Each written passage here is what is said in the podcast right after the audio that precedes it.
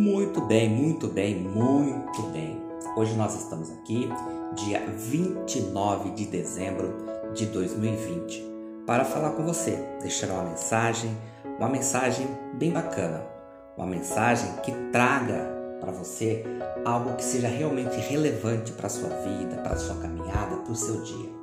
E hoje nós queremos falar sobre algo muito importante o ano de 2020 foi um ano atípico, um ano diferente, um ano que nós vivenciamos uma pandemia.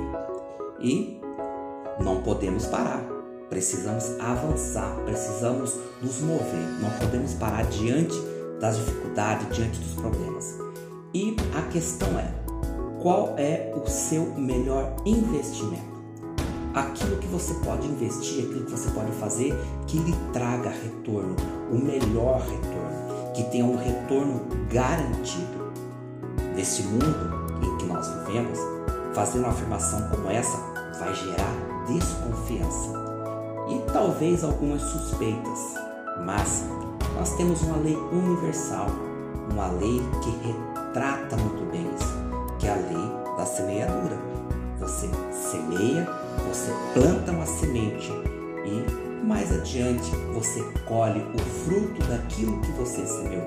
Ou seja, resumindo, você colhe aquilo que você semeia, você colhe aquilo que você planta. Não há como a gente desfrutar de uma colheita sem ter plantado primeiro. Você pode ganhar retorno a menos que tenha investido primeiro. Não tem como você ter um retorno sem que você tenha investido primeiro. Você não pode receber benefícios de um produto ou serviço se você não realizar a venda desse produto ou serviço. Você não pode obter saúde física sem ter feito uma dieta balanceada, exercícios regulares, uma caminhada, frequentar uma academia, um ginásio. Se você não fizer isso, se nós não fizermos isso, não vamos ter o quê? Uma saúde física. E com todos esses exemplos, o retorno recebido é proporcional à qualidade ou valor que nós demos antecipadamente.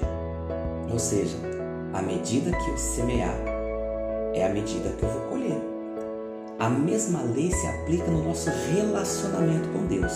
Não podemos colher uma colheita, não podemos ter uma colheita abençoada e plena em Deus, a menos que semeamos sementes que produzam essa colheita nova é que Deus tem produzido essa boa semente prontamente disponível a nós.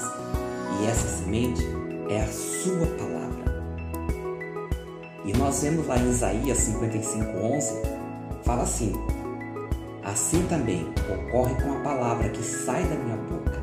Ela não voltará para mim vazia, mas fará o que desejo e atingirá o propósito ao qual a enviei. Deus falando, Deus mostrando.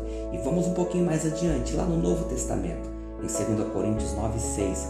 Lembre-se: aquele que semeia pouco, também colherá pouco, e aquele que semeia com fartura, também colherá com fartura. Muitas vezes nós ouvimos esses exemplos, esse versículo, sempre falando na questão financeira, mas existe muito mais. Existe algo muito além da questão financeira em nossas vidas. Existe a nossa saúde, o nosso relacionamento com as nossas esposas, com os nossos filhos, com os nossos familiares, com as pessoas que estão à nossa volta.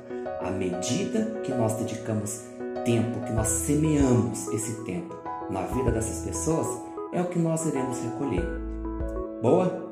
Valeu? Tenha um dia abençoado.